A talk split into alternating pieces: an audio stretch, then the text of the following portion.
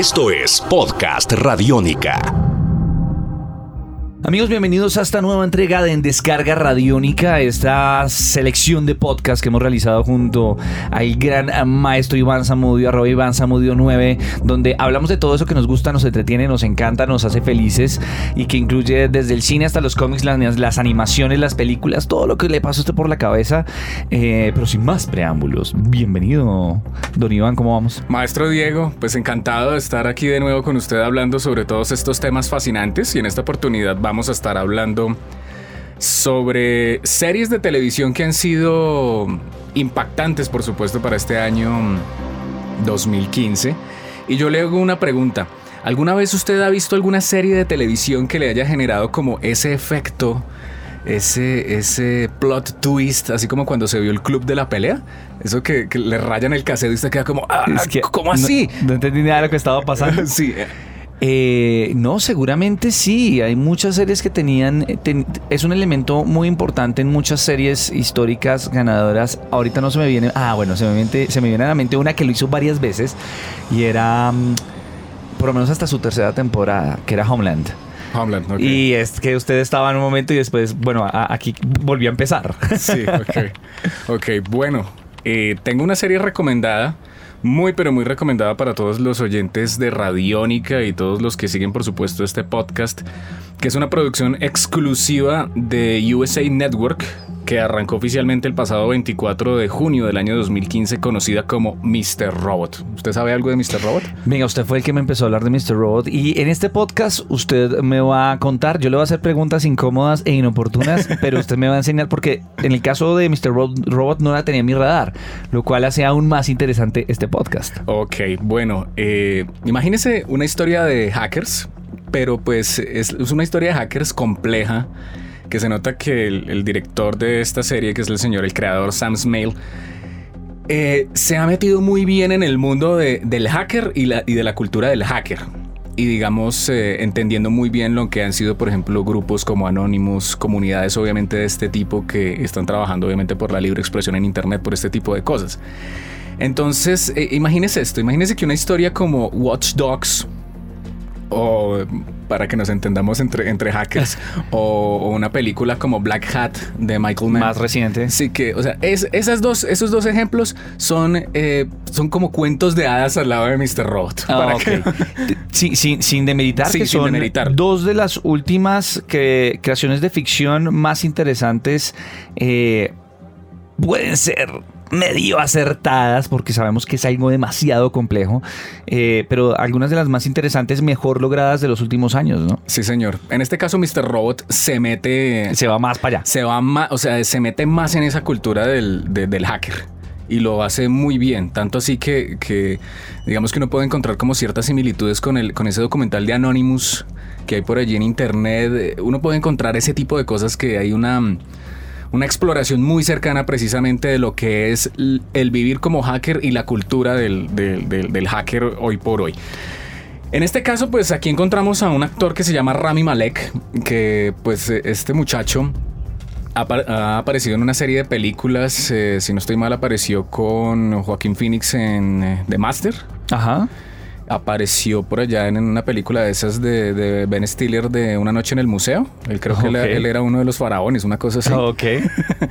y pues eh, era como un actor que uno lo veía ahí como haciendo papeles secundarios y cosas de esas, pero en este caso aquí ya estalla con un eh, papel extraordinario porque la premisa es bien interesante. Es un es un muchacho que se llama Elliot Alderson, que trabaja para una empresa de seguridad que, proporciona precisamente ciberseguridad a otras grandes corporaciones. Y es un consultor. Eh, sí, él es el que se encarga que si hay un hackeo, entonces él el consultor de seguridad que entra y lo saca, lo saca patadas. E, e, ese es. Pero resulta que este señor tiene un problema, tiene un digamos tiene un trauma psicológico muy fuerte porque lo dejó el papá, eh, la mamá no lo quería y tiene una serie de cosas eh, tremendas, digamos, en su vida bastante, digamos, bastante fuertes y aparte de eso, pues tiene una serie de adicciones donde consume una gran cantidad de sustancias, no como un adicto, sino para mantenerse cuerdo. básicamente. Y a eso sumémosle que el, el hombre está, termina metiéndose con una como, como con una especie de copia de Anonymous, por decirle, decirlo, que se llama F-Society. Y resulta que estos señores están haciendo un plan para mm, derrocar precisamente el sistema financiero destruir el sistema especulativo, económico, todas las premisas anarquistas que van en contra del dinero electrónico y todo eso. Entonces es un es como un grupo de hackers que es como el típico grupo de geeks que todavía recuerdan su época de videojuegos y terminaron metidos en el mundo de de las computadoras y están haciendo un plan maestro. Pero resulta que eh, dentro de todo ese plan que se empieza a complicar con la empresa de Elliot, con la vida de Elliot, con el grupo de hackers, pues eh, Elliot no es como una persona que ha tenido mucha suerte con, con esos tratamientos y pues él a veces ve cosas y uno no sabe si esas cosas están pasando de verdad o están pasando dentro de la cabeza ah, de Elliot. Y, ese asunto de, digamos, de, también de la, de la aparición de grandes corporaciones, de, de, una serie de, como de, hombres ocultos detrás que están siguiendo a Elliot, es una serie que usted lo llena de taramas y de especulaciones y de cosas muy, pero muy, de una manera muy interesante. Sí, muy denso, pero es, es, es, es, eh, delicioso verla. Atrapa, engancha. Porque es un thriller, es un thriller de hackers.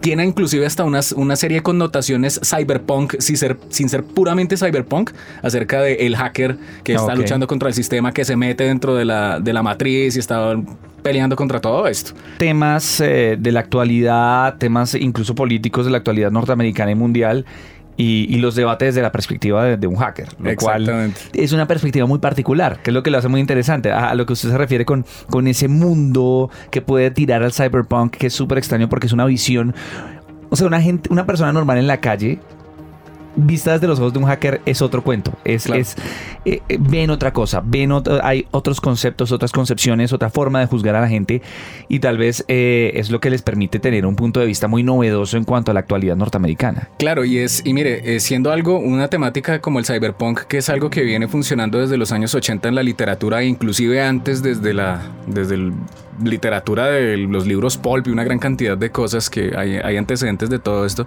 pues Mr. Robot teniendo ese elemento cyberpunk se adhiere mucho a, lo contemporáneo de una manera muy, muy bien lograda, se ve realista. Y aparte de eso, pues, eh, como dicen por ahí, como yo venían diciendo ya, inclusive desde los años 90, el cyberpunk no es una metáfora algo que nos vaya a pasar en el futuro, es algo que ya estamos viviendo. Exacto. Y, y Mr. Robot lo muestra. Eso es cyberpunk en tiempo real. Traído a la actualidad. Sí. Detalles técnicos que tengamos que tener en cuenta acerca de la producción de la, de la, serie. Pues básicamente el creador de esta serie es el señor eh, Sam Smale. La serie, pues eh, desde el momento en que apareció en su, mm, digamos, en el, en el, en la televisión, pues recibió muy buenas críticas. Ya hay planes, obviamente, para una segunda temporada. Eh, hay un personaje bien interesante que en este caso mm, lo, interpreta Kristen Slater. muy bien. Entonces eso también le da un, digamos, un, plus eh, bastante poderoso a la serie, un reparto muy pero muy eh, interesante y pues eh, nada, vean Mr. Robot, es, es una serie que yo creo que si a usted le gustó el Club de la Pelea, este es el nuevo club de la pelea hecho para televisión eh, en, la segunda década del siglo XXI. Exacto, ubicado a una temporalidad que le puede tocar más a uno, pues porque ya todo está masificado, ¿no? Y con hackers y de todo. no, y unas tramas que uno queda como que uno, uno termina un capítulo y uno quiere ver más. Es como esas series que tienen ese efecto de no, quiero más. Uy, es que esas son las peores, esas son las más peligrosas. son las que lo obligan a no hacer bench watching y, quedarse un fin de semana sin saludar a nadie por ningún medio electrónico. Exactamente, así que recomendación, si ustedes quieren ver una serie muy interesante para este año 2015, pues simplemente vean Mr. Robot. Pues señores, eh, esto es, señoras y señores, esto es parte de una selección de podcast que hacemos porque vamos a recorrer series que queremos recomendar en este fin. Ya estamos entrando al último cuarto del año eh, para saber qué es lo que está pasando con la televisión norteamericana y mundial por estos días. Esta es la primera selección. Continúen entonces pendientes de, en descarga radiónica. Pueden escribirnos a través de arroba Iván Samudio 9, arroba Diego Mao B, arroba radiónica y dejar sus aquí mismo en esta página. Esto es Podcast Radiónica. Podcast Radiónica.